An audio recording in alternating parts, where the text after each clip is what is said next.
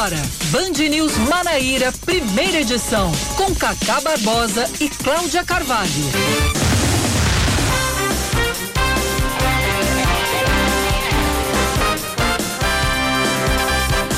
9 horas 25 minutos em João Pessoa, 9 horas 25 minutos na Paraíba. Bom dia, bom dia, bom dia. Hoje é segunda-feira, começando tudo de novo. A semana e o mês. Hoje é dia 3, 3 de maio de 2021, começando mais um Band News Manaíra, primeira edição comigo, Cacá Barbosa e com Cláudia Carvalho. Bom dia, Cláudia. Bom dia, Cacá. Bom dia e ótima semana para todos os nossos ouvintes. Hoje, 3 de abril.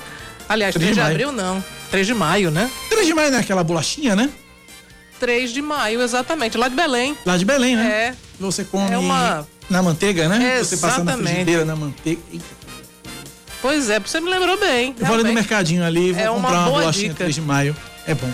Então, hoje, hoje, é dia de quê, Cláudia? Hoje é dia do Pau Brasil, não é da 3 de maio, né? Uhum. Dia do Pau Brasil também é dia do sertanejo e é importantíssimo. Hoje é dia internacional da liberdade de imprensa e hoje também é dia daquele pessoal que escreve bem rápido os taquígrafos.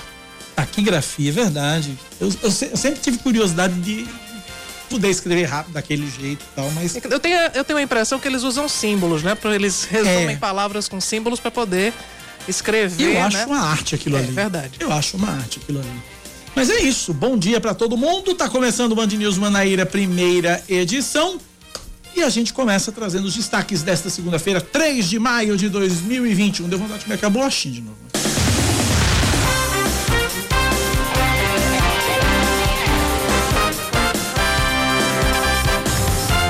Apenas oito municípios paraibanos seguem sem registrar mortes por causa da Covid-19. De acordo com o um boletim divulgado ontem pela Secretaria Estadual de Saúde, entre as cidades que não tiveram óbitos, Algodão de Jandaíra foi a que registrou o menor número de casos, 103.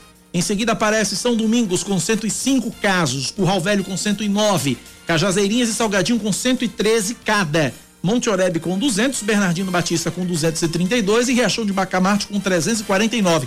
Esses são municípios sem nenhuma morte registrada, apenas casos confirmados. Até ontem, a Paraíba contabilizou 294.672 casos confirmados de Covid-19, com 6.844 mortes e 205.320 pessoas recuperadas. E a Prefeitura de João Pessoa amplia a vacinação hoje para pessoas com comorbidades que tenham 45 anos de idade ou mais e trabalhadores de saúde a partir dos 35 anos. Também seguem sendo imunizadas pessoas a partir dos 18 anos com hemofilia e mulheres gestantes ou puérperas com comorbidades. Esse público pode tomar a primeira dose em dois postos do tipo drive-thru no Santuário Mãe Rainha no Bessa e no Mangabeira Shopping e também em 10 ginásios que estão distribuídos distribuídos pela cidade. Já as pessoas que receberam a primeira dose da Coronavac até o dia 5 de abril devem receber a segunda no drive-thru do Unip.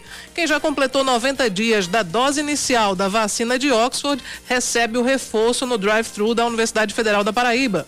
O horário de atendimento nos postos drive-thru é das 9 da manhã até as 3 da tarde e o funcionamento dos ginásios é das 8 da manhã até o meio-dia. A Paraíba recebe logo mais à tarde mais 121.440 doses de vacinas contra a Covid-19. De acordo com o secretário estadual de saúde, Geraldo Medeiros, 113.250 são da vacina de Oxford e 8.190 da Pfizer, que chega à Paraíba pela primeira vez depois da liberação de um milhão de vacinas. O avião com os imunizantes chega ao aeroporto Castro Pinto, em Bahia, por volta das 3h40 da tarde. As vacinas da Pfizer vão ser encaminhadas apenas aos municípios de João Pessoa, Campina Grande e Cabedelo, que são os únicos que possuem estrutura necessária para acondicionar os imunizantes que necessitam de baixas temperaturas. Geraldo Medeiros, Geraldo, Geraldo Medeiros explicou que a vacina só vai ser aplicada no grupo de comorbidades, melhor, a vacina vai ser aplicada no grupo de comorbidades o mais rápido possível, porque ela só pode permanecer no máximo 5 horas em temperatura normal de geladeira. O atendimento aos beneficiários do Bolsa Família e aos inscritos no Cade Único em João Pessoa é feito em novo endereço a partir de hoje. Agora eles devem procurar o prédio da Secretaria de Direitos Humanos e Cidadania, que fica na Avenida Braz Florentino, 138, vizinho à Praça Barão do Rio Branco, no centro da capital.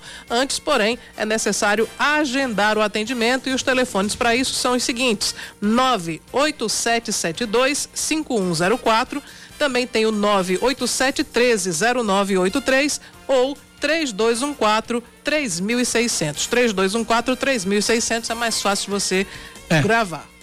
Seguindo com mais um destaque para você, o prefeito de São Paulo faz hoje novos exames após se licenciar do cargo por 30, por 30 dias para tratar de um câncer no sistema digestivo com metástase nos ossos. Bruno Covas está internado no Hospital Sírio-Libanês, na região central, e a expectativa é de que inicie um novo ciclo de quimioterapia combinado com imunoterapia. Com isso, o vice-prefeito Ricardo Nunes, do MDB, assume a Prefeitura de São Paulo a partir de hoje. Bruno Covas havia deixado o hospital na semana passada e desde então vinha sendo medicado em casa. Situação bastante delicada do prefeito Bruno Covas. Muitíssimo. E agora vamos falar de esportes. Com você. Nacional de Patos e Atlético de Cajazeiras empatam em 2 a 2 no fechamento da terceira rodada do Campeonato Paraibano no Amigão em Campina Grande. Guerreiro e Diego Higino marcaram para o Trovão Azul e Araújo Love marcou duas vezes para o Canário. Com muito no sábado, amor. pois é. No sábado, Souza e Campinense não mexeram no placar do estádio Marizão. Depois de três rodadas, o Botafogo lidera o estadual com sete pontos, seguido por São Paulo Cristal, que tem cinco. 13, Souza e Campinense tem quatro. E o Nacional de Patos, Perilima e Atlético de Cajazeiras tem dois pontos cada um. A quarta rodada começa depois de amanhã com Botafogo e São Paulo Cristal no Almedão. 13, Nacional de Patos na quinta no Presidente Vargas. Campinense e Perilima jogam sábado no Amigão e Atlético e Souza no domingo em Cajazeiras. 9:32. Band News. Tempo. A semana começa em João Pessoa com previsão de sol entre nuvens pela manhã e pancadas de chuva à tarde à noite, mínima de 23 graus, máxima de 31, 27 graus é a temperatura neste momento na capital da Paraíba. Em Campina Grande, a segunda-feira deve ser de sol entre nuvens ao longo do dia e pancadas de chuva à noite. A mínima de 21, a máxima pode chegar aos 29. Na Rainha da Borborema, nesse momento, a temperatura agradabilíssima é de 26 graus. 932 9911 9207 é o nosso WhatsApp. 9911 9207. Manda sua mensagem, crítica, elogio, sugestão de pauta, pergunta para nossa programação no nosso WhatsApp 9911 9207. São nove e trinta e três. Agora a gente começa falando, claro, sobre a Covid-19. Um dia depois do país ultrapassar a marca de 400 mil mortes pelo coronavírus, o ministro da Saúde, Marcelo Queiroga, fez um apelo para que países possam compartilhar com o Brasil doses excedentes de vacina contra a Covid-19. Na última sexta-feira, Queiroga participou de uma videoconferência promovida pela Organização Mundial da Saúde.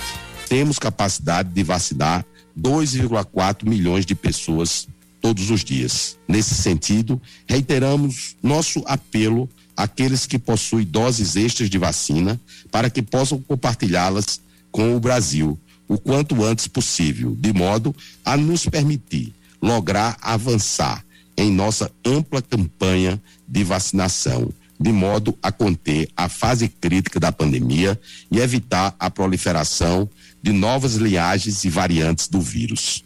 O diretor-geral da OMS, Tedros Adhanom, abriu o encontro dizendo que os casos de Covid-19 caíram no Brasil nas últimas quatro semanas, mas que o país não pode baixar a guarda. Já Marcelo Queiroga afirmou que tem trabalhado em duas frentes: acelerar a vacinação e orientar a população sobre modos de prevenir a Covid-19, como o uso de máscara, por exemplo. Queiroga ainda fez um aceno à China. Contamos com a cooperação fundamental da República Popular da China que produz e permite exportar ao Brasil todo o IFA necessário para a nossa produção local. Além disso, temos contratos bilaterais com a Janssen e Pfizer, cuja primeira entrega de um milhão de doses tive o prazer de receber ontem em São Paulo, como resultado de ação diligente e responsável de nossos gestores.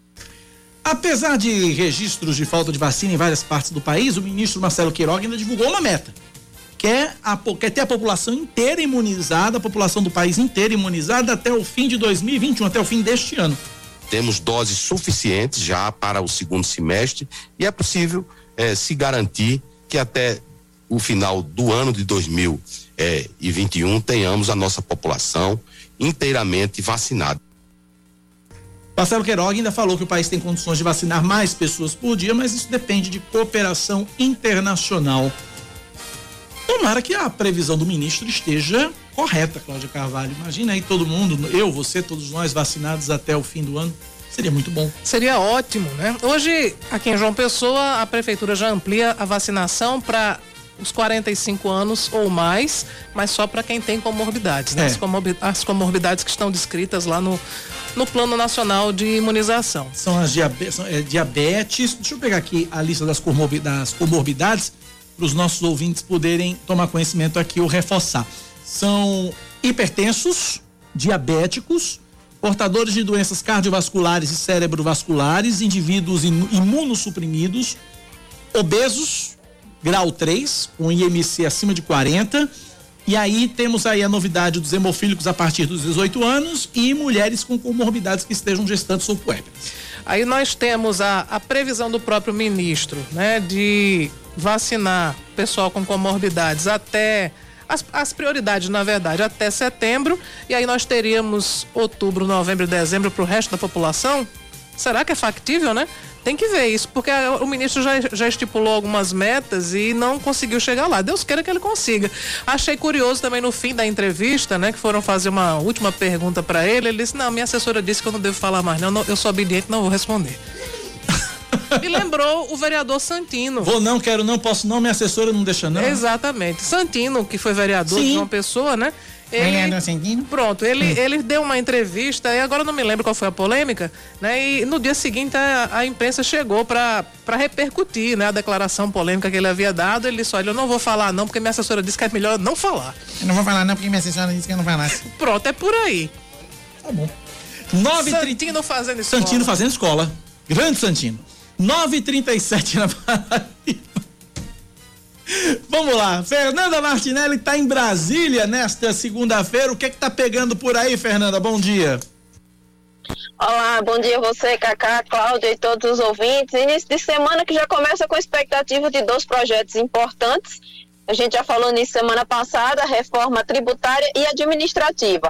Mas, ainda nesse início de semana, o principal foco é a CPI da pandemia, que deve começar efetivamente os seus trabalhos. Na semana passada, a reunião foi para escolher presidente, vice-presidente e relator, e logo depois para aprovar o plano de trabalhos. Essa semana, nós já falamos que vão ser convocados os ex-ministros da Saúde e o atual responsável pela pasta. Mas outros nomes do governo federal também devem ser chamados segundo a convocação dos parlamentares que compõem a CPI. Entre eles estão os ministros da Economia, Paulo Guedes, o ministro, ex-ministro da Secretaria de Governo e atual da Casa Civil, Luiz Eduardo Ramos, e também Marcos Pontes, da Ciência e Tecnologia, e Damares Alves, da ministra da Mulher, Família e Direitos Humanos. Qual é o objetivo desse chamamento, dessa convocação? É escutar de que forma cada ministério contribuiu em relação aos fatores de combate à Covid-19. Além de ministros e ex-ministros de várias pastas, os senadores também estão tentando chamar alguns governadores ainda essa semana para prestar depoimento na CPI. É aquela velha polêmica de que a CPI não tem o poder de investigar governadores, mas eles querem partir do princípio das verbas federais e de que forma isso foi utilizado em relação aos governos e até como foi recebido, se teve algum tipo de desvio ou algum tipo de irregularidade. Entre os governadores que já estão sendo cogitados a ser chamados estão o da Bahia e também o governador do Pará. Nada chegou em relação aos demais governadores, mas, segundo o próprio relator Renan Calheiros, é possível sim que haja um pedido dos parlamentares de chamar vários governadores, a grande maioria, entre eles o daqui do Distrito Federal, Ibanez Rocha, para prestar esclarecimentos em relação a essas verbas. Já foi pedido levantamento por parte das polícias federal e também civis dos estados para saber como esse dinheiro chegou e a CPI deve se concentrar principalmente em assessores do Palácio do Planalto, do Ministério da Saúde e do Ministério da Economia. Então esse vai ser o foco dessa semana, Cacá e Cláudia. Ok, dona Fernanda, obrigado pela participação e pelas informações direto de Brasília, aqui na Band News FM Manaíra.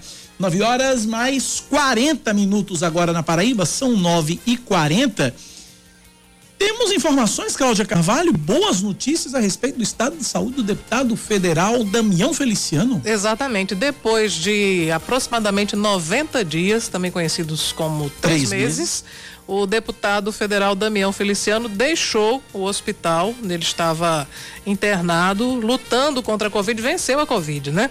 É, inclusive, já está começando a circular nas redes sociais um vídeo mostrando Damião saindo né, no corredor do hospital os enfermeiros, as enfermeiras, médicos lá batendo palmas e dá para perceber que ele muito abatido, né? Porque esse tempo inteiro internado, ele ele tá bem mais magro, mas agradeceu, disse que a equipe foi show de bola, agradeceu. Diz que ele saiu também ao som de We Are the Champions com Queen, é? Bom, no vídeo eu, eu soube, eu soube dessa informação, eu não, não sei ouvi, se procede. Não.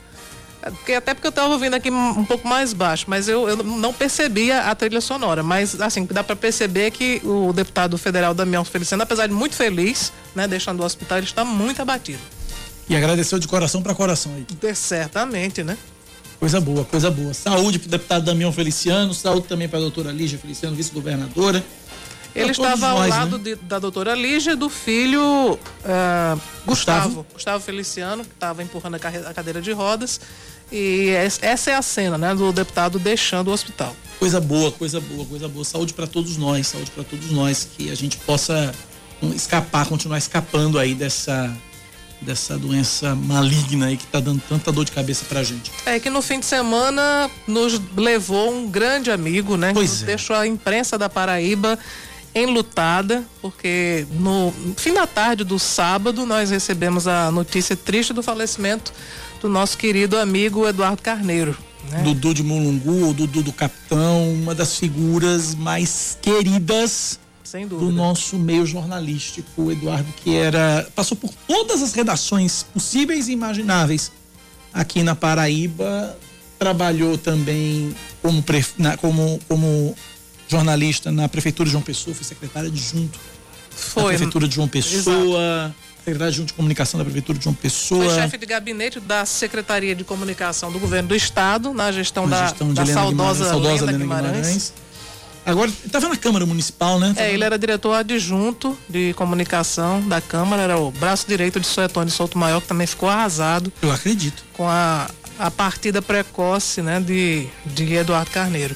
Eduardo é o tipo do cara que, assim, nós que o, nós que o conhecemos, é, Eduardo Carneiro é o tipo do cara que você não conhece uma pessoa que fale mal de Dudu. Pois é, ele era extremamente querido, extremamente as pessoas só têm boas referências, elogios e muita saudade, né? Muita saudade, muita saudade. E aí, aqui eu queria registrar, eu recebi, eu acho que foi ontem que ela me mandou, a Adriana Bezerra escreveu um texto lindíssimo que me levou às lágrimas sobre Nossa Eduardo. pequena grande Adriana Bezerra. Exatamente. Que eu chamo de Nanica. A Nanica, nossa tampinha do coração, e, né? E Eduardo chamava de Anã Bandida. Mas o texto de Adriana é, é, extremamente bem escrito, que é até uma redundância, porque a Adriana escreve é, maravilhosamente, maravilhosamente bem. bem. divinamente bem. Mas muito emocionante também. Tá no Fonte 83 esse texto, né? Eu, Sim, na, na, na coluna dela. Na coluna dela no Fonte 83. E assim, eu quero mandar um, um, beijo muito carinhoso, um abraço muito carinhoso e muita solidariedade, muito apoio à família de Dudu e ao nosso querido Everaldo Ricardo, que Sim. deve estar. Tá, é, é, companheiro de primeira hora de Eduardo e e Everaldo que acompanhou, acompanhou, enfim, acompanhou a vida, mas acompanhou principalmente, e acho que muito dolorosamente, esses dias que, mais de 60 dias, né, que Eduardo ficou internado é. no hospital da Unimed, enfim, e que fazia os relatos todo fim de tarde, ele mandava para uma lista de transmissão a atualização do estado de saúde de Eduardo, muitas vezes contando sobre os parentes, o que haviam conversado com ele. Em alguns momentos, Eduardo chorava, né, com com os relatos se emocionava. Quer dizer, é, é, através de, de Everaldo a gente pôde acompanhar também essa luta diária tá, que Eduardo travou contra a Covid. Infelizmente, essa doença traiçoeira acabou levando nosso amigo e a gente registra aqui o nosso sincero pesar pela partida de Eduardo, nossa solidariedade ah, irrestrita a Everaldo Ricardo, a todos os familiares Eu mandei mensagem para Everaldo, ele já respondeu, mas eu entendo que o momento é, é extremamente difícil, triste. Eu né? nem, nem, nem procurei, nem entrei em contato com a família ainda. Eu tô esperando essa poeira baixar, sabe? Mas eu quero deixar público no ar aqui meu carinho, minha admiração e, e minha solidariedade a Everaldo. Everaldo, que também era sócio de Eduardo na, na, nas pizzarias. É, Para quem não sabe, ele, ele e Everaldo eram, são donos do Capitão Farinha. Das... Da Feira do Tempo também, né? É. É uma feira que vende produtos orgânicos. Verdade. E Eduardo, ele tinha esse talento também culinário, adorava cozinhar para as pessoas, adorava fazer coisas para as pessoas, recebia muito bem as pessoas lá no, no, Porque ele no- começou no sítio assim, dele né? lá, né? recebendo muita gente em casa, era uma pessoa que vivia cercado de muitos amigos. Verdade. Então depois que as pessoas elogiavam muito, não apenas a recepção, mas os, os quitutes, né? pratos de Eduardo. Eduardo Aí ele fazia. decidiu empreender e deu muito certo. Capitão muito Farinha é um certo. sucesso. frequentador, eu era frequentador assíduo do Capitão Farinha, sempre que Eduardo lançava uma novidade, uma coisa nova, ele Cacá, prova aqui. né? Na época, na, época, na época eu namorava com a Adriana Costa. Um beijo, Adriana, também, que ficou muito sentida com a, dor, com a, com a partida de Dudu. Chegava pra mim, pra Adriana, Adriana, prova aqui, Dudu, prova aqui e tal, não sei o que, enfim. Vai fazer falta. Não, vai fazer falta. Faz falta gente como o Eduardo Carneiro, né? É, enfim, pedir licença aos nossos ouvintes para dedicar o nosso programa hoje à, à memória, ao- a homena- uma homenagem ao nosso querido Dudu, Dudu de Mulungu. Beijo carinhoso, Dudu, onde quer, que- onde quer que você esteja, Deus está te recebendo de braços abertos e com um sorriso maior do que o seu. Gente boa demais. Gente boa demais. Gente boa demais. Vida que segue, vamos lá. 9 da manhã, 46 minutos agora na Paraíba, 9h46. A gente muda um pouquinho de assunto, porque tem o caso, repercussões ainda do caso do menino R, né? De dentro da cadeia, Monique, Rodri- Monique Medeiros, mãe de Henry, escreveu uma nova carta. Nesse texto, ela conta o que teria acontecido nos dias seguintes à morte de Henry e acusa o primeiro advogado dela de ter montado uma farsa.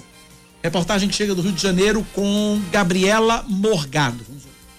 A mãe de Henri Borel pediu perdão ao pai do menino em uma carta e afirmou não saber o que estava acontecendo com o filho. O documento, escrito no dia 26 de abril, foi obtido pela reportagem do Grupo Bandeirantes. Na carta endereçada a Leniel Borel, Monique Medeiros disse que se pudesse voltar atrás, faria tudo diferente e até viveria uma vida simples no fundo da casa dos pais para ter Henri de volta. Leniel afirma que não acredita em nada que Monique escreveu. Como é que ela não sabia de nada? Hoje a gente está vendo aí ó, as últimas conversas lá dela, babá, conversa com todo mundo. E é mais uma tentativa de advogados aí de tentar tirar a Monique da cena do crime. Já, já perdoei, já falei que, que é, a Monique era uma boa mãe, mas a partir do momento que ela foi morar com o Jair, tudo mudou. Eu quero a verdade, o que, que aconteceu naquela noite. Até agora ela não falou a verdade. Ah, que eu, que eu voltaria se eu pudesse voltar no tempo. A gente não tem o poder de voltar no tempo, né? E eu não consigo voltar no tempo de, de proteger meu filho dessa maneira. Monique escreveu ainda uma nova carta ao delegado que investiga a morte de Henri Borel, de 4 anos. Ela voltou a dizer que foi manipulada e impedida de contar a verdade sobre o caso diversas vezes e pede para ser ouvida pela polícia novamente. A mãe do menino também afirma que não há pena maior do que perder um filho. Monique e o vereador Jairinho estão presos há quase um mês pela morte do menino Henri. A perícia revelou que a criança foi agredida até a morte.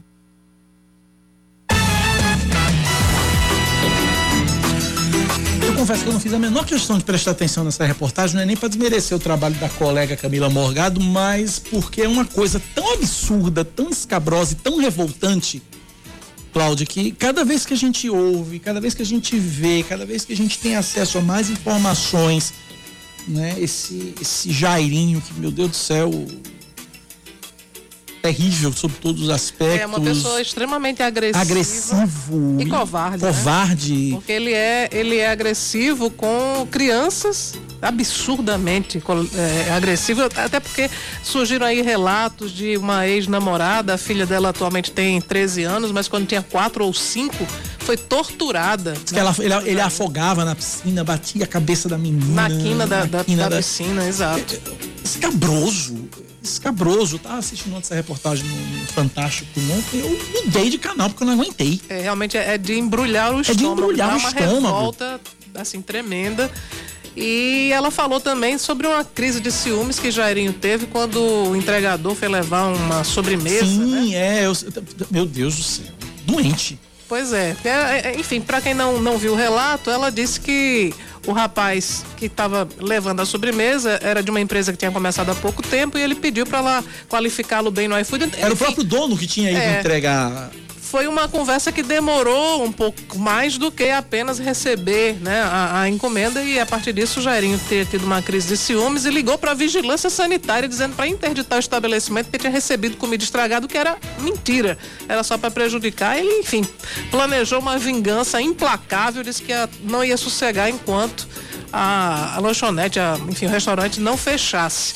Mas diante disso tudo, o cidadão era violento desse jeito, batia, torturava o filho, porque ela não se manifestou antes. Aí pois é. era monitorado o tempo inteiro e que não conseguia, né? Enfim, tinha medo dele, ele ameaçava a família, mas ao mesmo tempo o relato do, do, do pai de Henri, ele nos leva a desacreditar também, porque ele disse que ela era uma pessoa extremamente manipuladora e que não era o tipo de mulher que seria vítima de uma circunstância que nem essa. Enfim, é uma palavra de um contra o outro mas diante da morte de Henri, o fato dela não ter conseguido se desvencilhar ou proteger o filho, a gente realmente se pergunta se ela não poderia ter feito diferente, né? Não, pois é.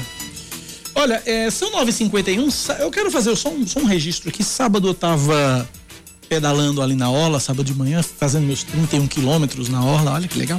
Muito bom. Né? Mas eu, eu sábado, no, bem na hora que eu tava, bem na hora do meu, do meu, do meu pedal, eu passava em frente ali ao letreiro Eu Amo Jampa, que foi pintado e o coração de vermelho passou a ser amarelo, em alusão à campanha Maio Amarelo. Acontecia uhum. naquele momento ali a, a, o lançamento da, da campanha Maio Amarelo né, que tem um, o objetivo de todos os anos chamar a atenção das pessoas para que tenham mais cuidado, mais zelo do, no trânsito, já que é, pessoas também têm morrendo, vem morrendo e morrendo muito de acidentes de trânsito em todo o Brasil. E essa campanha tem o objetivo aí de conscientizar. A, a CEMOB está fazendo algumas ações, a primeira já começou a acontecer em alguma, alguns corredores aqui da, da, da capital estão sendo pintados corações amarelos no, no, asfalto. E no sábado houve o lançamento dessa campanha lá no, no, no Busto Itamandaré, no Eu Amo Jampa, teve a presença do prefeito Cícero Lucena, que também pintou um coração amarelo ali no, no, no asfalto e tal. E uma ação muito bacana, muito importante, que são campanhas educativas ao longo de todo esse mês de maio e nós vamos falar muito sobre maio amarelo aqui, sobre segurança no trânsito, sobre, paz, sobre paz no trânsito aqui na capital. E uma coisa curiosa, Cláudia, e aí é, um, é bastidor mesmo, quando eu estava eu tava ali acompanhando, estava conversando com Marquinhos Souto Maior e com George, Jorge é, é, é, Moraes. Moraes. superintendente da CEMOB, estava conversando com os dois ali, chega o prefeito Cícero, e aí eu vou, cumprimento, o prefeito Cícero cumprimenta a gente, me cumprimento, olhei pro prefeito, e prefeito, vamos dar uma. Não, aí Marquinho pergunta assim, prefeito, já correu hoje? Aí o prefeito diz, não, eu não corri hoje não, hoje eu não corri não, não deu pra correr não, não sei o que. Eu digo, prefeito, bora dar um pedal, bora marcar um pedal, prefeito, bora pedalar, eu, o senhor pedalando aqui na aula, tal, não sei o que. Ele, não, vou pedalar não, porque eu sou cangueiro. Eu digo, prefeito, eu também era, prefeito. Mas depois a gente, a, a gente se acerta. Ele, não, não, não, não, não, não, sei o que. Começou a brincadeira lá com prefeito muito, de muito bom humor no sábado. Mas. É, fe, fe... O esporte de Cícero é a corrida. É né? a corrida. Ele acorda muito cedo, aí costuma correr. Agora com a rotina da prefeitura, não sei se ele está conseguindo conciliar, né? Consegue conciliar, consegue conciliar. De vez em quando ele corre. Agora ele corre muito cedo. Ele corre muito cedo. E também está correndo muito é Diego Tavares. Diego Tavares. Agora Diego, Diego vai mais tarde um pouquinho. Quando pedala uhum. ali, principalmente dia de sábado e domingo, que é quando eu pedalo ali na orla de manhã cedo, eu pedalo, chego, eu tô pedalando na orla sete, sete e pouca da manhã, é a hora que eu encontro às vezes Diego. Encontro muita gente bacana, encontro Diego, encontro, já encontrei Diego Tavares, já encontrei Ranieri Paulino. Também. Marcos Pires, certamente, né? Não, Marcos Pires na bicicleta. Marcos Sim. Pires na, na, na, em Jupira. Jupira, que é uma a bicicleta dele, é uma, uma simpática barra circular. Que, que nós já falamos aqui de, de já já Marcos Pires fala de Jupira, manda foto de Jupira. Mas é, tem, as pessoas nessa pandemia têm adotado essa, essa, esse ritmo de vida saudável. Mas parabéns a CEMOB aí pela iniciativa aí do Maio Amarelo, campanha inclusive nas redes sociais, com vários depoimentos, várias, várias coisas marcantes e que são importantes pra gente. 9h54, antes de ir pro intervalo, Cláudia Carvalho, é. Rafafá nosso deputado já começou a mexer os pauzinhos dele ali em Brasília já. Já tem novidade de Rafafá de Sim, de Brasília, né? Rafafá, ele assumiu recentemente uma das cadeiras na Câmara Federal, ele está substituindo Pedro Cunha Lima e apresentou na Câmara um projeto que prevê a reserva às pessoas com idade igual ou superior a 40 anos de 20% das vagas oferecidas em concursos públicos federais. A regra, caso seja aprovada, e eu acho que não será, vale para cargos efetivos em empregos públicos no âmbito da administração pública federal direta, das autarquias, das fundações públicas, das empresas públicas e das sociedades de economia mista. De acordo com o projeto, a reserva de vagas será aplicada sempre que o número de vagas oferecidas no concurso for igual ou superior a três. Conforme o IPEA, quase 7% dos desempregados no país têm entre 40 e 59 anos. A pesquisa aponta que cerca de 6 milhões e 700 mil pessoas ocupadas no mercado formal poderiam perder os postos de trabalho. É, poderiam perder os postos de trabalho. Desse total, a estimativa é de que 1 milhão e 200 mil tenha mais de 50 anos. 9,55 na Paraíba. 9... É uma pena, né, que a gente tenha, dê essa notícia e já saiba que não vai passar, né? É, porque assim, para a expectativa de vida do brasileiro, que hoje está acima de 70 anos, aos 40 você é plenamente capaz de, enfim, é, apesar plenamente capaz de trabalhar, de, enfim, de ter uma atividade remunerada, profissional.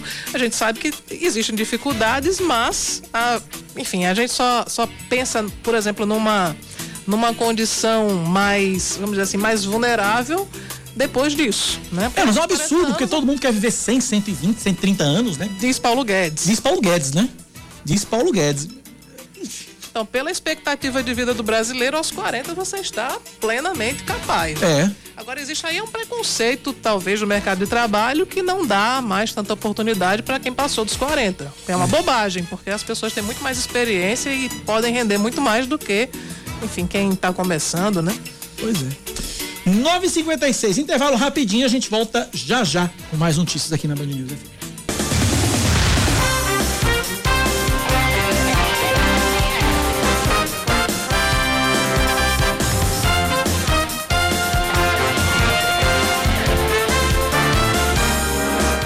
São 9 horas e 59 minutos. Estamos de volta com o Band News Manaíra, primeira edição. Morreu ontem mais um idoso que foi resgatado do asilo Cuidarte, aqui em João Pessoa. Francisco Teodoro tinha 75 anos, estava internado no hospital Padre Zé, na capital, e de acordo com a direção do hospital, o idoso foi internado com um quadro de desnutrição e também desidratação graves, além de ter uma doença pulmonar também grave. O Ministério Público da Paraíba e a Polícia Militar estiveram no asilo no dia 4 de abril e constataram as irregularidades contra os idosos. O dono do asilo foi conduzido para a central de flagrantes no Geisel depois da denúncia de maus tratos aos idosos. Eles relataram, né, os idosos quando foram resgatados, levados para a maioria para hospitais, relataram que faltava comida, faltava água. Tinha uma senhora que quase tomou um, uma garrafa de dois litros de, de água mineral, porque ela estava Sim. sedenta, né? Ela estava realmente precisando muito se hidratar, estava com muita sede. E além disso, tinha muitos idosos com feridas pelo corpo, né? As pessoas que são acamadas, elas precisam ser mudar de posição é. para que não fique aquelas feridas. Enfim, gente, eu, eu, vi algumas fotos, acho que até mostrei para cá, né? E era uma situação realmente degradante, muito grave e o asilo clandestino, né?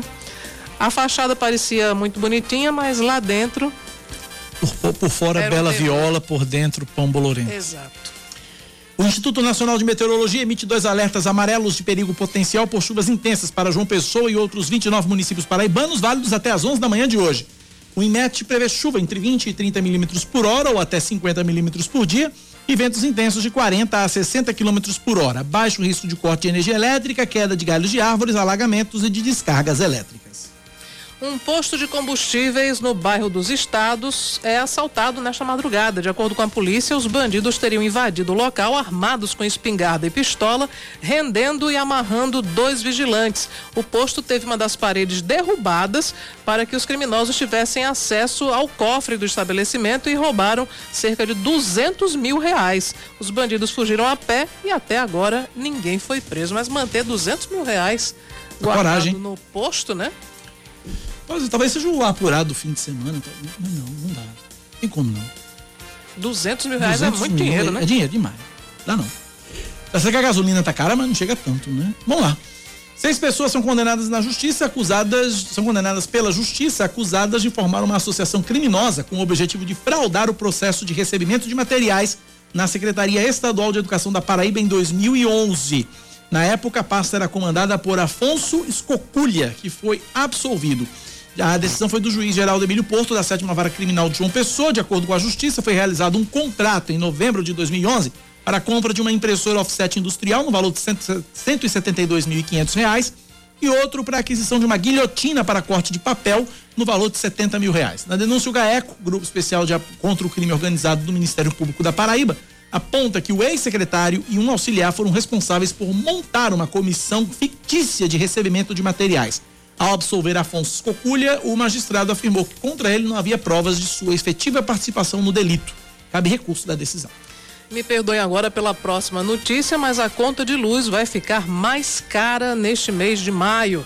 A Agência Nacional de Energia Elétrica adotou bandeira vermelha 1, que prevê uma taxa adicional de R$ 4,16 para Ai. cada 100 kWh consumidos. R$ 4,16 para cada 100 kWh consumidos. Em abril, as faturas de todo o país foram fechadas com a bandeira amarela. De acordo, de acordo com a ANEL, a mudança foi necessária por causa dos efeitos da seca nos reservatórios das hidrelétricas. Tirar as cores da tomada tudinho agora, né? Não é o jeito. A gente tem que andar de bicicleta e iluminar a casa com, com, com velas. Vela. Agora ter cuidado porque para não incendiar. Para não incendiar, né? As semifinais do Campeonato Carioca, Júlia Calembar tem um destaque. O Fluminense empata com a Portuguesa no estádio Luso Brasileiro no primeiro jogo da semifinal do Campeonato Carioca. Neste sábado, o Flamengo venceu Volta Redonda por 3 a 0. Já pela Taça Rio, o Botafogo enfrentou o Nova Iguaçu. O placar ficou 0 a 0 no estádio Newton Santos. No mesmo torneio, o Vasco perdeu para o Madureira por 1 a 0. E ainda sobre os estaduais, pelas semifinais do Campeonato Mineiro, o América venceu o Cruzeiro por 2 a 1 um, e no sábado o Atlético fez 3 a 0 na Tombense. 10 da manhã, 4 minutos na Paraíba, 10 e 4. Deixa eu mandar um abraço para Marcos Pires. Eu não falei que Marcos Pires ia se manifestar, Já mandou se manifestou. mensagem? Ele mandou aqui um vídeo, ele pedalando em Jupira.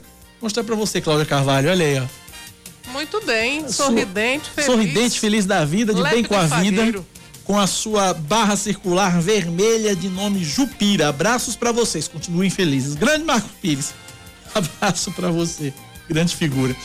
10 e 4 na Paraíba, 10 da manhã, 4 minutos. Cláudia trouxe a notícia da energia, do aumento da, da, banda, da nova tarifa da, da energia, né? Mas. Não me diga que tem mais coisa subindo. Tem, tem sim. Não é apenas quem depende da gasolina e do álcool que está sofrendo com diversos aumentos. Quem circula com gás natural vem sentindo no bolso os últimos reajustes feitos pela Petrobras. Reportagem do Rio de Janeiro chegando com Gabriela Morgado. Motoristas que usam gás natural veicular sofrem com aumento de 39% no preço do gás natural para as distribuidoras. O reajuste foi anunciado pela Petrobras há cerca de um mês e começou a valer no último sábado. Diversos estados registraram aumento no preço final do combustível já no fim de semana. No Rio, a diferença foi de um real e chegou a mais de quatro reais em alguns postos. Motoristas relatam problemas decorrentes do reajuste. Rio aqui em Benfica para aproveitar o preço que um posto não aumentou o preço ainda, né? Eu gastava mais ou menos 45, 50 reais por dia. Com certeza, vai passar para 65 a 68 reais. A Naturgy, empresa distribuidora de gás no Rio, informou que o aumento da tarifa do GNV foi de aproximadamente 35%. No entanto, o preço do botijão de gás para imóveis não vai ser impactado com o reajuste. Segundo a Petrobras, o preço do gás natural varia de acordo com a cotação do petróleo e com a taxa de câmbio como determinada determinam os contratos de fornecimento. De janeiro a março, o petróleo teve alta de 38% de acordo com a estatal. O preço do gás também sofre influência dos custos do transporte, regulados pela Agência Nacional do Petróleo, Gás Natural e Biocombustíveis. O analista econômico Caio Mastrodomênico afirma que é possível esperar a partir de agora uma estabilização no preço dos combustíveis, mas não uma queda. A tendência é que o mercado se estabilize juntamente com a valorização valorização do real ante o dólar. Petrobras ela é uma empresa que ela busca lucros, né? Vai continuar acompanhando, né, todo o aumento do mercado externo e repassando isso para as distribuidoras. O administrador Everton Pedroso do Paraná usa GNV há 18 anos e acredita que mesmo com o aumento no preço, o uso do gás ainda é mais vantajoso do que o de outros combustíveis. Ele sofre uma variação menos agressiva em proporcional aos outros combustíveis. Benefício para o usuário do GNV é a redução no valor do imposto do veículo. Alguns estados oferecem essa redução. Neste sábado também entrou em vigor a redução de 6 centavos no valor do litro do diesel às distribuidoras e de 5 centavos no valor da gasolina. A mudança, no entanto, ainda não pode ser percebida nas bombas.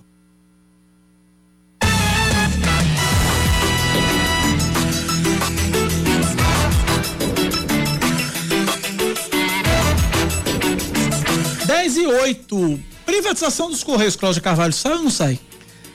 Acho que sai, né? Não queria que saísse, não. Preferia que os Correios fossem reorganizados, mas ah, pelo jeito, não, o que eu penso não vai se concretizar, não. O presidente da Câmara dos Deputados, Arthur Lira, afirmou ontem que a proposta que autoriza o governo a privatizar os Correios, que é relatada por um paraibano, que é o deputado federal Hugo Mota dos Republicanos, deve ser votada entre junho e julho. Lira avalia que o governo tem votos suficientes para aprovar a proposta e ressaltou que o Congresso é reformista. Arthur Lira ainda voltou a defender a importância das reformas estruturantes e destacou a reforma administrativa como uma das prioridades do parlamento. Ele ressaltou que os efeitos do texto são para o futuro, ou seja, não atingem os atuais servidores em seus direitos e destacou ainda que a proposta que acaba com os chamados supersalários do funcionalismo vai caminhar junto com a proposta de reforma administrativa. O projeto já passou pelo Senado e aguarda a votação da Câmara dos Deputados desde 2018. A proposta normatiza as regras para o pagamento das verbas e gratificações que ultrapassem o limite constitucional, que é o salário dos ministros do Supremo Tribunal Federal, hoje fixado em mais de 39 mil reais. Mas a realidade dos Correios, ela vem sendo é, atacada, na verdade, já há muitos anos, nos governos do PT ainda essa situação aconteceu. E eu lembro que o ouvinte certamente vai, vai perceber que o número de agências dos Correios diminuiu muito drasticamente, porque ainda no governo de Dilma ela fez uma série de exigências para que os franqueados né, pudessem continuar trabalhando e como hoje existe muito menos movimento postal, né, as pessoas não usam mais, praticamente não usam. As pessoas mandam mais seja, carta, né? É, não, não, só para mandar encomenda e receber conta, né? É, praticamente o, as agências franqueadas não tinham mais o lucro que tinham anteriormente, quando existia muito mais movimento de cartas, enfim, uma, uma um hábito de se mandar correspondência física. Então, os, a maioria dos franqueados deixou o negócio porque era preciso ter uma um prédio grande, enfim, muitos funcionários e tal. E as exigências tornavam para muitos o um negócio inviável. Então hoje a gente tem muito menos agências, o serviço ficou pior, né? Porque tem menos pessoas trabalhando e aí existe uma demanda que não consegue ser respondida da maneira adequada. O grande problema dos Correios, eu acho, na minha opinião, Cláudia, é que eles não. A, a direção, as, dire, as direções da empresa ao longo desses anos todos não entenderam exatamente essa nova realidade. Né? Não se adequaram a essa nova realidade. De fato, as pessoas não mandam mais cartas, né? mas o fluxo de correspondências hoje é muito grande. Basta eu, você, Cláudia Carvalho, e eu que somos compradores, você mais quanto mais do que eu com relação a compras na internet, mas 80% das compras que fazemos pela internet chegam exatamente pelos correios. Uhum após um longo e tenebroso inverno, mas chegam. Demora muito mais do que, por exemplo, pelas transportadoras. Pelas transportadoras, mas e os aí... Correios ainda são responsáveis por 80 ou 70 ou 80% das entregas de e-commerce no país. Uhum. Eu acho que o que eu entendo, olhando assim muito por fora, é que a empresa não conseguiu enxergar esse momento, não conseguiu enxergar esse filão e não acompanhou o mercado. Talvez não tenha tido interesse. Ou não teve interesse, acompanhar é. para que fique mais mais fácil privatizar, né? A minha impressão é essa, eu não estou dizendo isso em relação ao governo Bolsonaro, não, estou dizendo aos governos todos. Todos? Que antecederam, porque foram deixando os Correios. Houve época em que Correio, os Correios eram a instituição mais acreditada do Brasil. Pois é. Hoje você pensa nos Correios e se irrita. Né? Eu, você tem desgosto na hora que você compra na internet é. e vê que a sua compra vai chegar pelos Correios. Pois é, porque quando é por uma transportadora, dois, três dias depois está na sua casa. Mas, por exemplo, eu não sei se você sabe disso, Cacá, mas como eu compro bastante pela internet, se eu já tive alguns, alguns dissabores com os Correios, o carteiro, como ele tem uma demanda de trabalho imensa, ele só espera três minutos. Ele interfona para você é, e avisa, tô aqui. Se você não descer em três minutos, ele não tem obrigação de ficar esperando, é uma regra. Meu ele Deus. vai embora. Né? Então, já muitas vezes eu tive que pegar a encomenda no, na sede dos Correios. E aí tem uma fila gigante, né? Porque tem poucos funcionários. Olha o que aconteceu comigo certa vez. Ano passado, em plena pandemia, ano passado, em plena pandemia, eu minha, minha, namorada ela tem o hábito de fazer academia, uhum. tal, frequentador de academia tal. E eu disse: não, vou dar um presente dia dos namorados para ela. Comprei um par de tênis. Dia dos namorados, dia 12. Contei essa história já aqui uma vez. E eu comprei o presente dela pela internet no dia 1 de junho.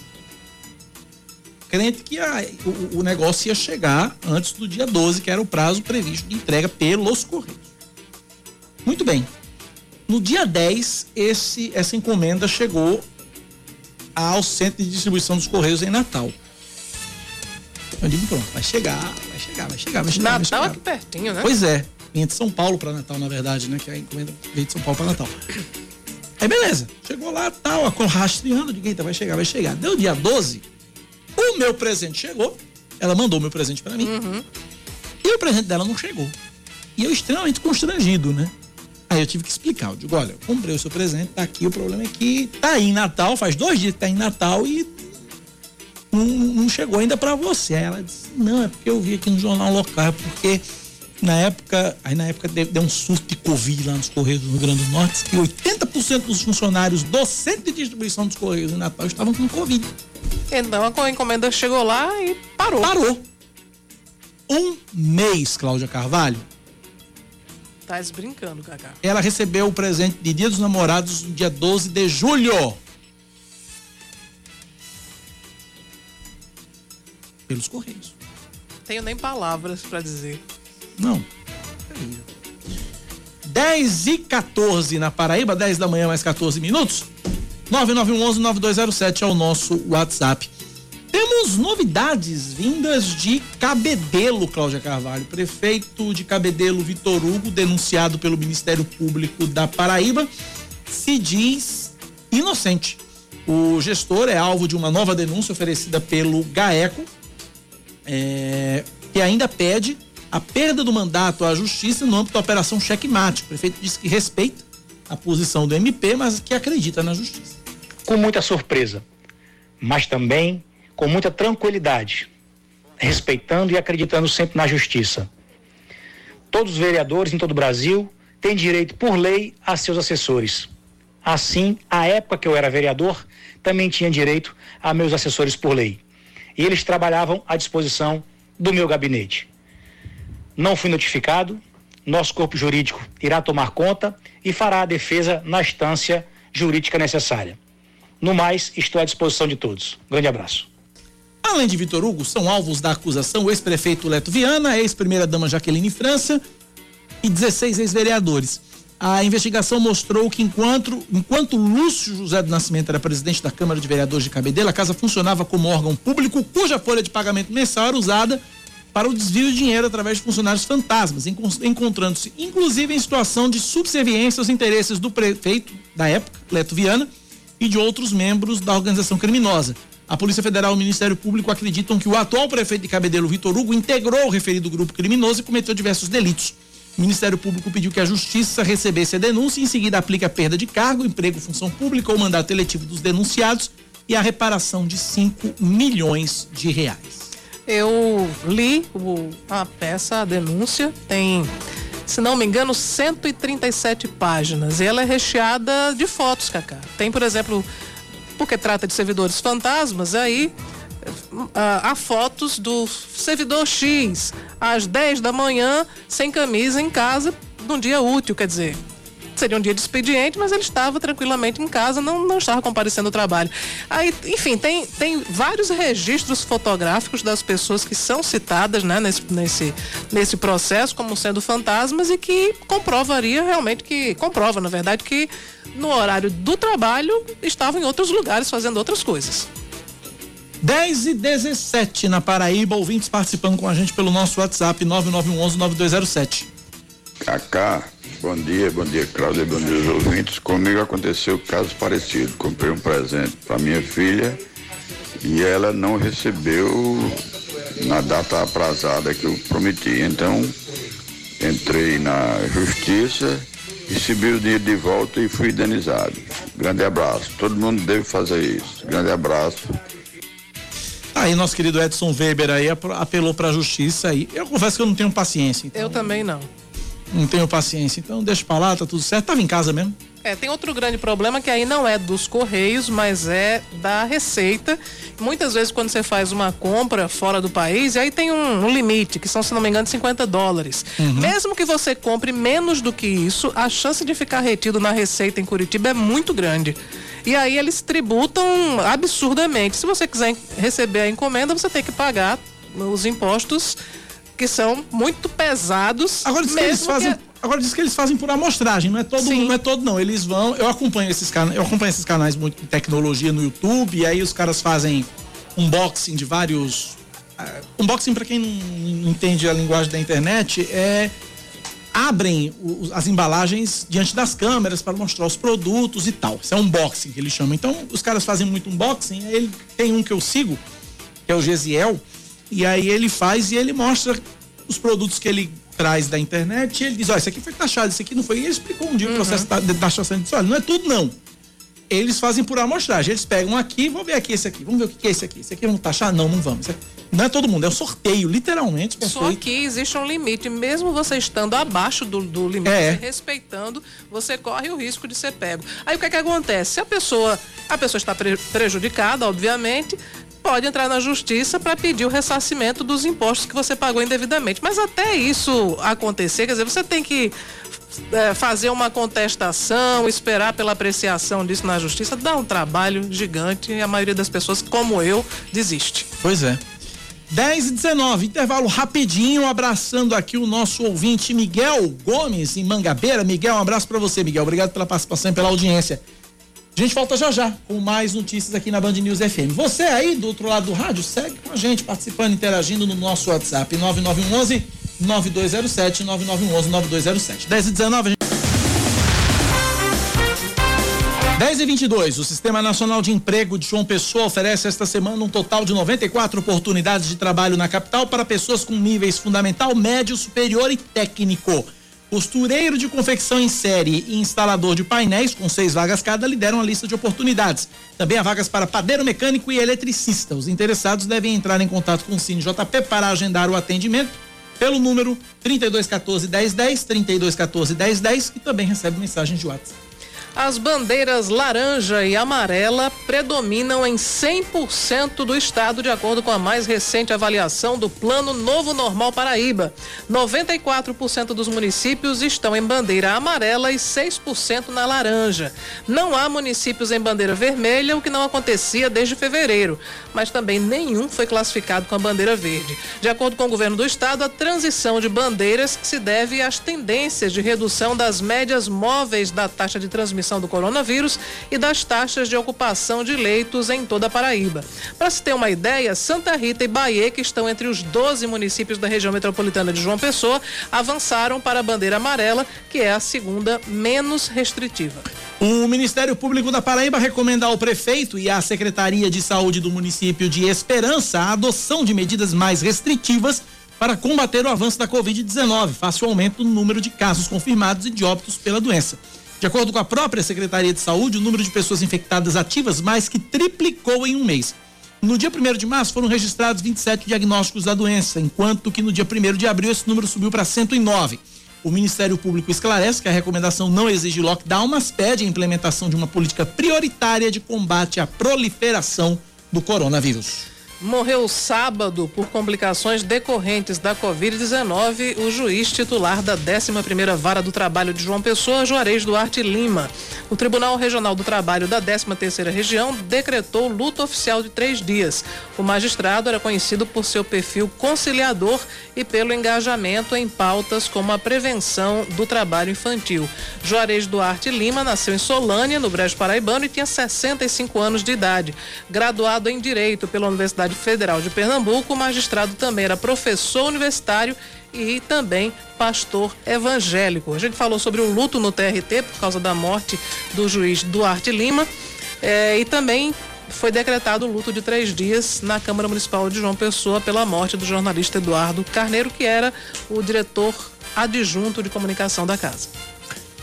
A Índia registra mais de 300 mil casos diários de coronavírus pelo 12 segundo dia consecutivo. O avanço da pandemia tem relação com as novas variantes identificadas no país. Informações com Alessandro de Lorenzo. Quase 370 mil novos casos da Covid-19 foram confirmados nas últimas 24 horas na Índia, acentuando a grave crise sanitária que o país enfrenta. No mesmo período, 3.417 pessoas morreram por conta da doença. Os hospitais indianos estão sobrecarregados e há falta de leitos e de oxigênio para atender pacientes internados. Por conta da situação, a Índia está recebendo ajuda internacional. O governo do Reino Unido prometeu enviar mais mil ventiladores hospitalares para o país asiático nos próximos dias. O destaque do esporte, na verdade o destaque do Campeonato Paulista. Quem traz é Bruno Camarão. Mantido o tabu do Corinthians contra o São Paulo em Itaquera. Agora são 14 jogos sem derrota do time alvinegro com 10 vitórias e 4 empates. Ontem, em uma partida quente nos minutos finais, os rivais ficaram no 2 a 2 na Neoquímica Arena pela décima rodada do Paulistão. O gol de pênalti marcado por Luciano aos 50 minutos do segundo tempo impediu mais um revés tricolor. Miranda abriu o placar, Luan e Gustavo Mosquito anotaram para os anfitriões. Mais cedo no Canindé, o Palmeiras venceu o Santo André e ganhou sobrevida no estadual. 1 a 0 gol de Scarpa. Com o triunfo, o time de Abel Ferreira foi a 15 pontos, ainda na terceira colocação do grupo C. Agora três pontos atrás do Novo Horizontino, que perdeu para o Guarani. Já o Santos, que empatou no sábado com o Bragantino 1 a 1, não depende só de si para se classificar às quartas de final. 10 horas mais 26 minutos, 10 e 26 O Miguel Gomes de Mangabeira pede instalação de hidrante na feirinha de Mangabeira 1. Tá feito o registro, Miguel. Com a palavra aí, a, o Poder Público, Prefeitura de João Pessoa, creio eu, então, o governo do Estado. Confesso que eu não sei quem é responsável por hidrantes. Mas em todo caso, está feito o apelo. 10 e 27 Nós falávamos agora há pouco, Cláudia, a respeito da campanha Maio Amarelo, que eu tive lá acompanhando o lançamento. E aí eu falei muito por cima, muito ampassant e agora quem vai falar mais sobre isso é quem realmente entende, conhece o assunto e pode falar com propriedade, que é o superintendente da CEMOB, Jorge Moraes. Conversa com a gente agora aqui na Band News FM. Superintendente, bom dia. Bem-vindo à Band News FM Manaíra mais uma vez. Obrigado por nos atender. Bom dia, Cacá. Bom dia, Cláudia. Bom dia a todos os ouvintes da Band News. Mais uma vez, satisfação participar do programa para divulgar as ações do Maio Amarelo. Campanha foi lançada oficialmente sábado, não foi isso, superintendente? Perfeito, Cacá. No último sábado, inclusive contando aí com sua presença, um ciclista sempre assíduo, sempre atento aí, sempre. É, é, a gente chega lá, a gente chega lá. Nos ajudando é, a melhorar também a, a, condição do ciclista. Então tivemos no último sábado no Bustamandaré, com ação simbólica é, pintando ali o coração do letreiro Eu Amo Jampa na, na cor amarela e assim permanecerá durante todo o mês de maio. É, também simbolicamente pintamos ali o cruzamento da Avenida Epitácio Pessoa com a Antônio Lira em Tambaú, é, com corações amarelos, o que fizemos também em outros cruzamentos em que identificamos durante o ano de 2020 aqueles que apresentaram o maior número de acidentes. Então, claro, o principal objetivo é, do movimento Maio Amarelo é chamar a atenção da sociedade para o elevado número de acidentes e de vítimas. São números que assustam, Cacá, e aqui a CEMOB, a Prefeitura de João Pessoa, entende como um investimento necessário para uma campanha educacional para que a gente possa reduzir, por exemplo, é, os mais 22 mil acidentes que tivemos em João Pessoa nos últimos dois anos. Esses 22 mil acidentes, Cacá, foram 12 mil pessoas com lesões, 12 mil pessoas feridas em João Pessoa. Infelizmente, perdemos também nos últimos dois anos quase 300 vidas. Então, é, uma, é um chamamento. A CEMOB conclama a população para que possa respeitar, se conscientizar. É esse o tema da campanha 2021 do Maio Amarelo, que é um movimento internacional, inclusive a iniciativa da Organização das Nações Unidas, porque é uma outra pandemia ah, o número de acidentes e vítimas no trânsito. Então, é respeito e responsabilidade. Pratique também no trânsito. Então, é através dessas, dessas campanhas que durante todo o mês, Cacá, a gente vai estar tá aí também contando com a divulgação eh, da imprensa, você sempre um parceiro. Eh, teremos várias ações, não apenas educacionais, mas também eh, de forma concreta em favor da mobilidade urbana. George, é, quando se fala sobre trânsito, tem, é, é, um cenário que envolve vários atores, né? Tem os motoristas, tem os motociclistas, tem os ciclistas, os pedestres. Ah, antes da pandemia, nós tínhamos sempre a cada segunda-feira um, balanço dos acidentes, das pessoas que davam entrada no hospital de emergência e trauma ou no trauminha, e o número de motociclistas feridos era muito grande. Esse, essa realidade mudou durante a pandemia ou a, apenas mudou o foco da divulgação? Porque é, certamente a, a pandemia trouxe à tona muito mais notícias da área de saúde relacionadas ao, ao coronavírus. Mas como é que está a situação do trânsito e dos acidentes envolvendo motociclistas aqui na capital? É, sem dúvida, Cláudia, é um número extremamente preocupante né, o de motociclistas acidentados, porque isso, claro, além das repercussões diretas para o trânsito, no sentido de que gera um transtorno, gera necessidade de intervenção do nosso agente de mobilidade, gera uh, o engarrafamento em diversas situações, tenho certeza que o transtorno ainda maior será para o Sistema Único de Saúde, será para os cofres públicos, será o abarrotamento de leitos hospitalares para atender tais acidentados, quando sabemos hoje da prioridade, né, da preocupação que nós temos de folgar, devagar esses leitos para ah, o tratamento da Covid. É, se você me pergunta em relação ao ano de 2020 especificamente, houve uma redução e uma redução natural, é, não pela, vamos dizer assim, pela maior conscientização, mas pelo, pelo número reduzido de veículos nas ruas. Em razão da pandemia, houve justamente aqueles períodos de, de praticamente um lockdown, houve a, a necessidade de permanência maior de pessoas é, nas suas residências, então naturalmente houve, digamos assim, de forma camuflada, de forma artificial, uma redução no número de acidentes. A gente espera, claro, que com o retorno à vida normal, com o retorno das pessoas na sua carga máxima nas ruas, com escolas e universidades, que sem dúvida são polos geradores de tráfego de viagens é, é, é bastante relevantes, infelizmente esse, esse número ele vem a ter a, a voltar a patamares de 2019, é essa a nossa intenção, que a gente possa, de forma preventiva, alertar a população, conscientizar a população é, da necessidade de respeito às regras do Código de Trânsito Brasileiro, no período de chuvas que inclusive já é, se avizinha e tivemos algumas fortes chuvas né, nos últimos dias, reduzir velocidade, respeitar a sinalização horizontal e vertical, respeitar a sinalização semafórica, evitar é, é, cruzar o sinal vermelho, né, para que é, respeitar o limite de velocidade, porque eu tenho certeza que com o, o, a obediência dessas regras básicas, né, e claro, com essa campanha educacional e com as outras melhorias que pretendemos implantar, a gente pode salvar vidas. Essa é uma das principais metas da CEMOB e da Prefeitura de João Pessoa.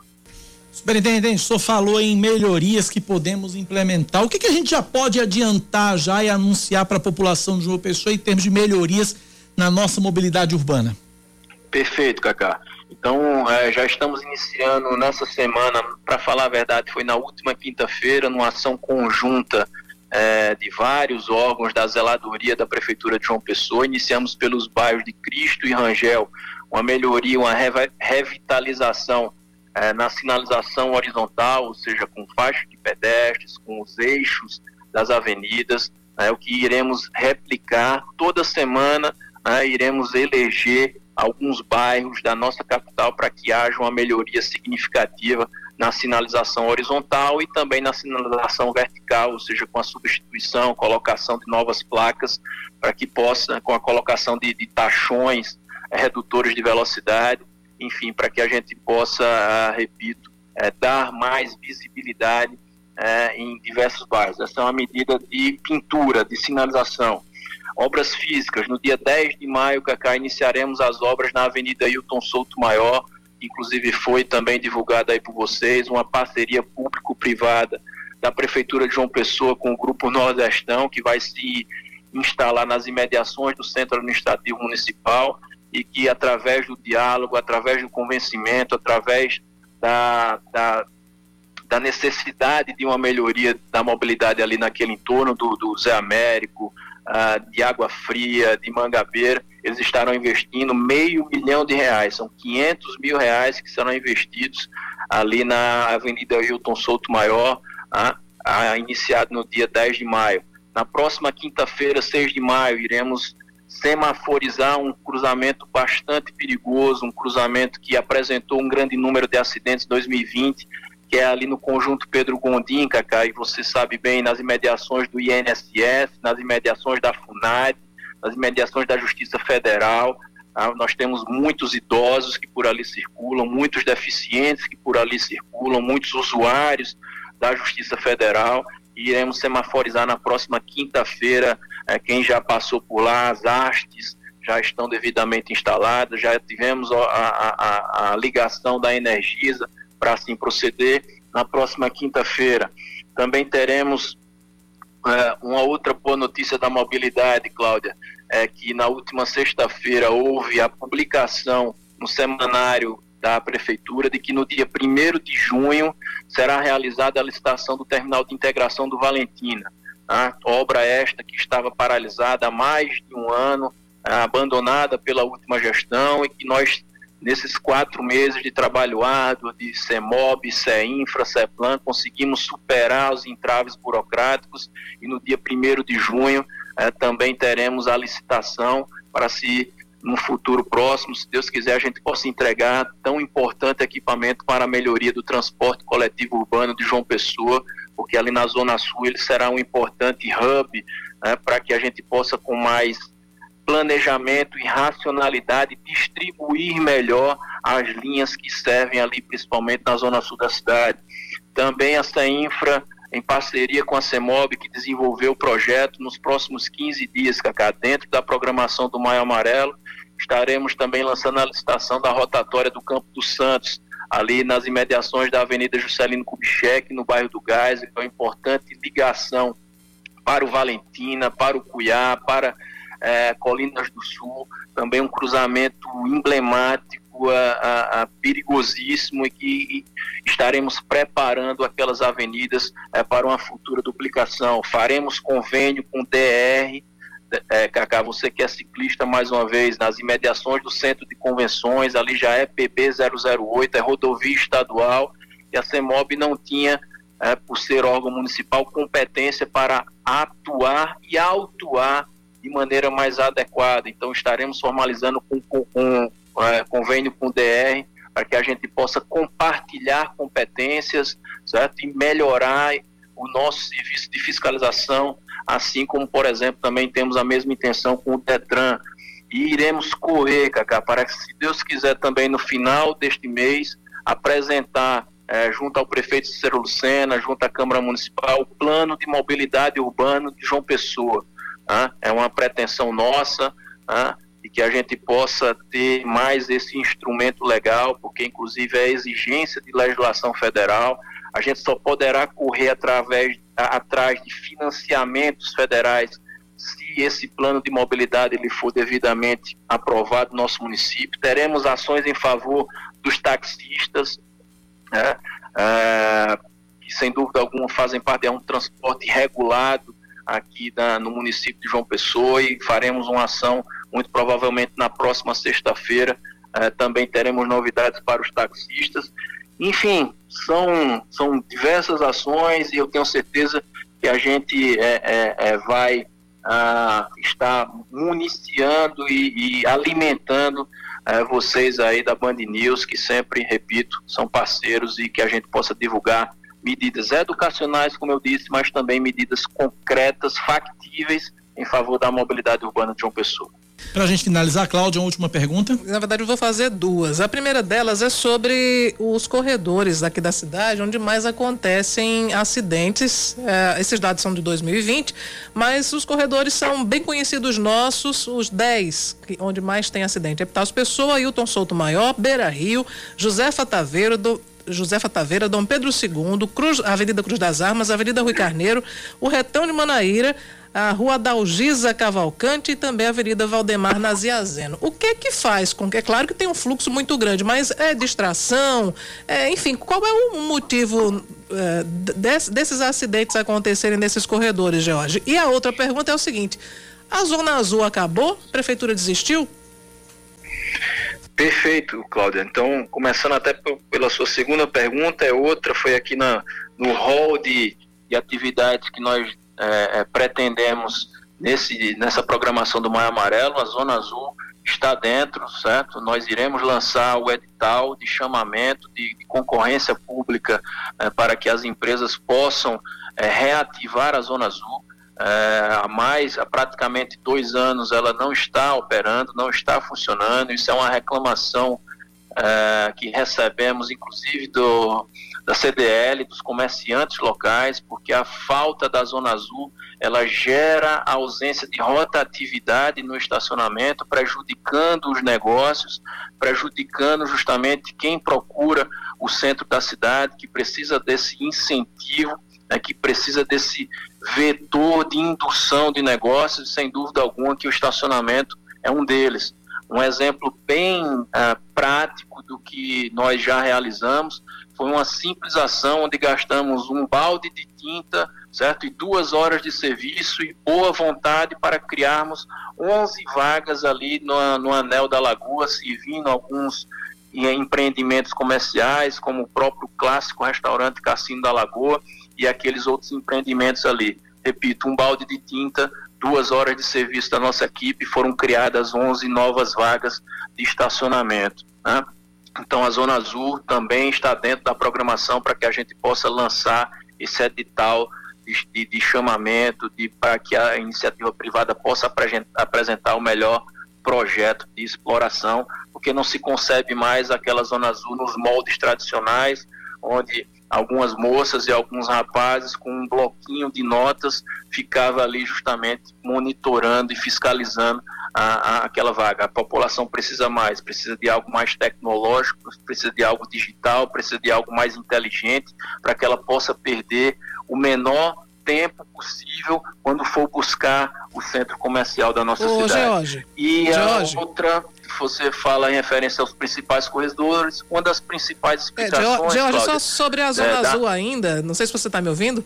É, sobre Oi, a Zona Azul, você falava sobre a questão tecnológica. Nos Estados Unidos existem os parquímetros, né? Que você Sim. coloca a moeda ou uma cédula e recebe lá um ticketzinho de estacionamento. É algo parecido com isso que a Prefeitura de uma pessoa pretende adotar aqui na capital?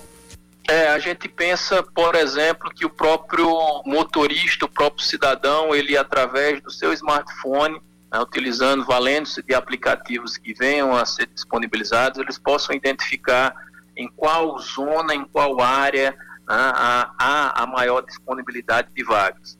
Né? Não necessariamente através de parquímetros ou, uh, mas repito, a ideia inicial é que se possa, através de tecnologia, fazer com que o cidadão que se desloque para o centro ele possa planejar e programar melhor sua viagem, é, buscando de forma mais direta, mais específica, a rua X ou rua Y, certo? Onde se indique é, onde há vagas disponíveis, porque inclusive temos a, a, a meta, é, hoje são aproximadamente 1.980 vagas, se a memória não me falha, e pretendemos ampliar em mais mil vagas nas imediações ali do bairro no próprio centro da cidade, em Tambiá, em Jaguari, a gente pretende sim ampliar é, para quase 3 mil vagas de estacionamento. E em relação aos corredores mais acidentados, Cláudio, uma das razões é que esses corredores é, são também rotas de transporte coletivo. Tá? Então, como há justamente o fluxo intenso de ônibus, que, claro, são é, veículos de maior porte, termina por gerar um estreitamento é, na convivência do transporte individual, do carro, com o próprio ciclista. É por isso que também fizemos aquela campanha educacional e insistiremos durante o mês de maio de harmonia, de equilíbrio, de compartilhamento de espaço e de respeito, porque tanto o pedestre, como o ciclista, como aquele motorista do seu carro individual, como também o usuário do transporte coletivo, ele possa ter é, é, o mesmo direito às nossas vias, às nossas ruas e avenidas. Então, é, é, não é mera coincidência que é, é as rotas de ônibus principais, Pedro II, Beira Rio, Epitácio, Acesso Oeste, Tancredo Neves, enfim, tantas outras, elas apresentem de fato o maior número de acidentados, porque existe essa dificuldade de compartilhamento entre os diferentes modais de transporte. Conversamos com o Jorge Moraes, superintendente da CEMOB. Superintendente, obrigado pela atenção de sempre. Um forte abraço. Até a próxima. Abraço, Cacá. Bom dia, Cláudia. Boa semana para todos e para todos os ouvintes. CEMOB sempre à disposição. Um abraço, obrigado pela participação. 10h45, intervalo rapidinho, a gente volta já. 10h48. A Paraíba confirma neste domingo 955 novos casos de Covid-19, 25 mortes pela doença sendo 12 ocorridas de fato entre sábado e ontem. Agora o estado totaliza 294.672 diagnósticos, 6.844 mortes, 205.320 pessoas recuperadas. Ocupação total de leitos de UTI em todo o estado é de 55%. Com relação apenas aos leitos de terapia intensiva para adultos, a região metropolitana de João Pessoa, a taxa de ocupação é de 46%. Campina Grande, 68%, no Sertão, 73%. De acordo com o Centro Estadual de Regulação Hospitalar, 49 pacientes foram internados nas últimas 24 horas, um a cada 29 minutos, e no total 656 pessoas estão hospitalizadas em unidades de referência. Chama atenção a taxa de ocupação no sertão, voltando a subir, Cláudia, que 73% no sertão. Pois é, estava na casa dos 50 é, e poucos, né? Estavam todas as regiões abaixo de 50%, de repente Verdade. esse aumenta aí no sertão. O que é importante ressaltar é que não, não dá para relaxar os não, cuidados, Não, não dá, não né? pode. Porque da mesma forma que diminui quando nós tomamos todos os cuidados, respeitamos os protocolos, aí quando não se cumpre, realmente as taxas voltam a subir e a gente não quer ver mais aquela bandeira vermelha, né? No, os alertas vermelhos em relação ao UTI. O Ministério Público aciona a Justiça pedindo que a Prefeitura de Campina Grande retome as aulas presenciais para as escolas públicas e privadas da educação infantil até o ensino médio. O documento é assinado pelas promotoras Maricele Fernandes Vieira, Elaine Pereira Alencar e Juliana Couto Ramos Sarda, que argumentam a necessidade de fazer cessar a violação de direitos das crianças e dos adolescentes. A alegação é de que os estudantes matriculados não estão tendo suas necessidades pedagógicas atendidas. Na ação civil pública, que foi protocolada na Vara da Infância e Juventude de Campina Grande, o Ministério Público pede que, caso não haja possibilidade de retorno imediato, a Prefeitura apresente em até cinco dias um cronograma com escalonamento previsto para a volta às atividades presenciais, ainda que em sistema híbrido. Seguindo com mais um destaque para você aqui na Band News FM, o Instituto OCP segue, segue inscrevendo até quarta-feira para o concurso público da Prefeitura de João Pessoa. As inscrições devem ser feitas pelo site institutoocp.org.br e as taxas custam 50, 70 ou 90 reais. Estão sendo oferecidas 337 vagas na área administrativa, 281 na área da saúde, salários variando entre 1.306 e 6.412 reais. O governador da Paraíba, João Azevedo, e o embaixador dos Estados Unidos no Brasil, Todd Chapman, deveriam assinar hoje um memorando de entendimento para uma, em uma cerimônia virtual. O objetivo é reafirmar a relação de cooperação e debater parcerias nas áreas de educação, saúde, ciência, tecnologia e segurança pública, entre outros. A solenidade, a solenidade estava marcada para as três da tarde, mas agora há pouco eu recebi um comunicado da assessoria do, do Todd Chapman afirmando que houve um problema Hum. Um, enfim, um, um, por motivo de força maior, né, assim que é justificado, não poderá haver hoje, mas será remarcado para uma data posterior. Solenidade Brasileira de Reumatologia faz um alerta sobre a falta de um dos medicamentos usados no tratamento de doenças reumáticas. A redução dos estoques é impulsionada principalmente pela procura de pacientes com complicações da Covid-19. Destaque chegando com Bruna Baroni. O remédio tocilizumab é considerado de alto custo e só pode ser retirado com receita médica. O preço de um frasco de dose única varia de 5 mil a 10 mil reais. Em larga escala, é fabricado por um único laboratório suíço que já comunicou ao mercado as dificuldades em atender a demanda em escala global. Essa procura disparou desde que foram iniciados estudos sobre a possível eficácia do medicamento em casos graves da Covid-19. Até aqui, as pesquisas são inconclusivas e a falta do produto preocupa a Sociedade Brasileira de Reumatologia, que pede um uso racional e com prioridade para crianças. Isso porque as adaptações no tratamento de doenças como artrite reumatoide não são fáceis, segundo o reumatologista Rubens Bonfioli. O que eu estou preocupado no momento é aqueles que estão indo bem com esse medicamento e vão perder essa possibilidade, porque não é fácil ajustar remédio para essa doença. E agora o manchete do esporte, Cláudia. Exatamente. Quem traz notícias sobre o futebol feminino é a Aline Fanelli. O Santos encerra a invencibilidade do Corinthians no Campeonato Brasileiro Feminino. Em clássico na Vila Belmiro, o Peixe venceu as atuais campeãs nacionais pelo placar de 2 a 1 e colou no rival. As alvinegras da capital lideram o torneio com 12 pontos, apenas um a mais que as sereias da Vila. Nos outros jogos de ontem, o Flamengo fez 1 a 0 no Bahia, o Cruzeiro venceu Minas Brasília por 3 a 1 e o São José perdeu do Real Brasília por 1 a 0. Hoje às três da tarde no Engenhão, o Botafogo receberá o Napoli e às 8 da noite o Allianz Parque será palco do jogo entre Palmeiras e Grêmio.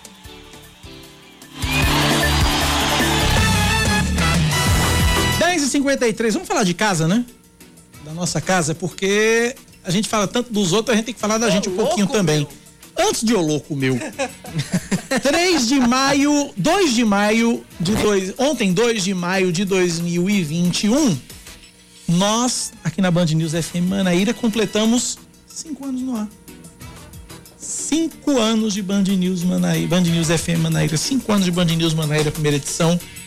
Cinco anos que nós estamos nessa casa, eu, Oscar Neto, Yuri Queiroga, Aline Guedes, Samara Gonçalves, Samara Leandro Gonçalves, Oliveira. Leandro Oliveira. E agora? Agora com esse reforço chamado Cláudia Carvalho. Esse que- imunizante, né? Esse imunizante, né? Isso é uma dose de reforço já, A mano. própria Coronavac. Isso é, isso é uma dose. Não, menino, isso é. Isso é. Como é o nome? É, é, é aquela de dose única que numa lapada É só já resolve? Johnson, né? É a Johnson. É a É a vacina da Johnson, Johnson lá. Menino. Gente, a gente quer agradecer nesse, a, a sua companhia, a sua parceria nesses cinco anos que nós estivemos juntos todos os dias, eu todas as manhãs, Estamos, há cinco né? anos estamos juntos. Obrigado de verdade pela audiência, pela companhia. São cinco anos de uma história fabulosa, fantástica, mudando a filosofia do rádio jornalismo em João Pessoa. Obrigado a você pela companhia e pela audiência. Quer falar alguma coisa, senhor Oscar Neto? Não, só para você relembrar a, a inauguração da rádio naquele evento que aconteceu lá no Largo da Gamileira, onde você teve a, a, a honra também de apresentar de lá juntamente com o Ricardo Boechat, não é, Gera? Não é, Cacá? Tem um áudio aqui? Tem? Não, não tem um áudio aí, Não, não, né? deu tempo de colocar hoje, mas você poderia Mas descrever. foi, uma, foi um momento um momento especialíssimo. Foi um É, momento né? especialíssimo da, da, da, para mim, pessoalmente, poder acompanhar a, a inauguração da Band News FM ao lado do nosso saudoso Ricardo Boechat, lá no Largo da Gameleira. Esteve aqui em João Pessoa especificamente, ele, a Dulce Verusca, Eduardo Barão, que passou um tempão aqui com a gente, passou um mês aqui com a gente. Treinando, Treinando. afinando, né? Treinando, afinando tudo, ensinando a gente É. como fazer a Band News FM funcionar. Foi um período de maior, foi um período de maior aprendizado. Uhum. Foi quando a gente esteve prestes a, a inaugurar a rádio e tá com o Boechat foi uma coisa que me marca até hoje. Me marca até hoje. Foi muito bom. Foi uma emoção o que muito forte. cativa, gente, é, Cacá Barbosa, o que cativa tanto o nosso ouvinte como a gente que trabalha é essa leveza, né? Essa leveza que a Band News nos, nos, nos, nos deixa, nos deixa, nos permite É. ser nos microfones, permite que os ouvintes também sejam é, ao mandar um áudio, ao mandar um, mandar um texto, mandar um, um, um vídeo. E é, e é prazeroso trabalhar aqui, sabe? Com você, com o Summer que tá de férias, mas está voltando também. Temos Leandro uma Oliveira. equipe, temos uma equipe extremamente jovem. Exatamente. Eu acho que os decanos somos nós, Cláudia Carvalho. né? A- a- a- os É. dec- Nós somos os decanos aqui dessa emissora. Mas temos uma equipe extremamente jovem, mas extremamente competente, extremamente talentosa. É um pessoal que veste a camisa de verdade. Eu estou aqui há, vai fazer um mês. Vai fazer né? um mês que você está aqui. Mas verdade. já pude perceber, sim, é muito entusiasmo que vocês têm aqui no, na construção do noticiário, sabe? Todo mundo vibrando com as estreias, por exemplo, no momento da, da pré-estreia de Kaká, estava todo mundo aqui unido e, e presencialmente Verdade. nas redes sociais também torcendo, compartilhando ah, conteúdo, desejando boa Isso aqui é mais que uma família, Cláudia. Pode ter Exatamente. certeza disso. Pode ter certeza É disso. esse, é esse o sentimento, né? É isso o sentimento. Obrigado a todos por essa audiência. Parabéns para todos nós por esses cinco anos da Band News. Agora sim, a gente fala dele.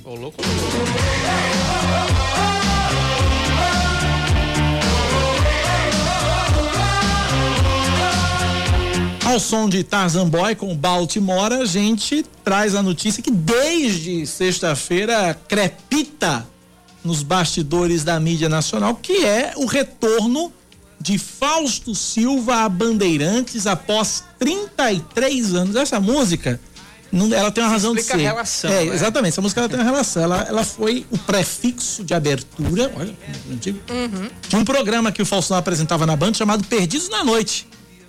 E foi um grande Foi sucesso. um grande sucesso, foi o que revelou Faustão, foi o que alçou o Faustão e fez com que a Globo crescesse o olho em Faustão e dissesse, epa, você é nosso aqui. E aí foi quando Faustão foi pra Globo em, em 89, estrear o Domingão do Faustão.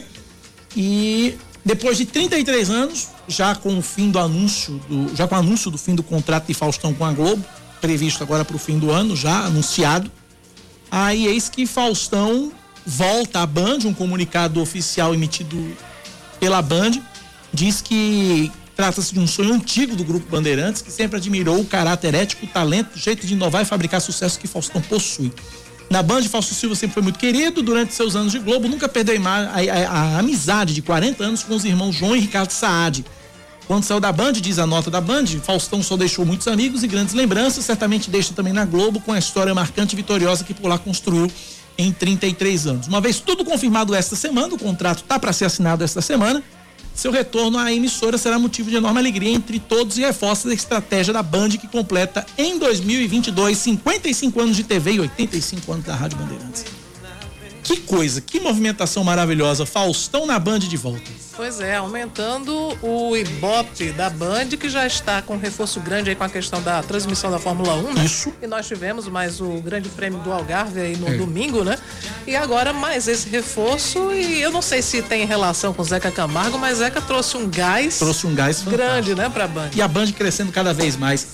10 horas 59 minutos e 33 segundos ao som de Baltimore. É um digo, é um K, é um B, é um. Oci. Acabou-se. Vem aí o Band News Station com Eduardo Barão e Carla Bigato. A gente volta, eu, 4 da tarde no Brasil, gente, Paraíba.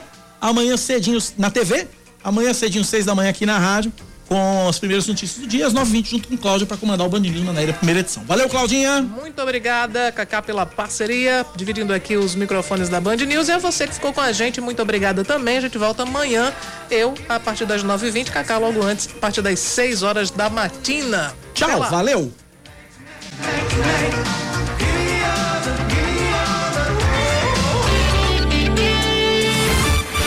Você ouviu Band News Manaíra, primeira edição.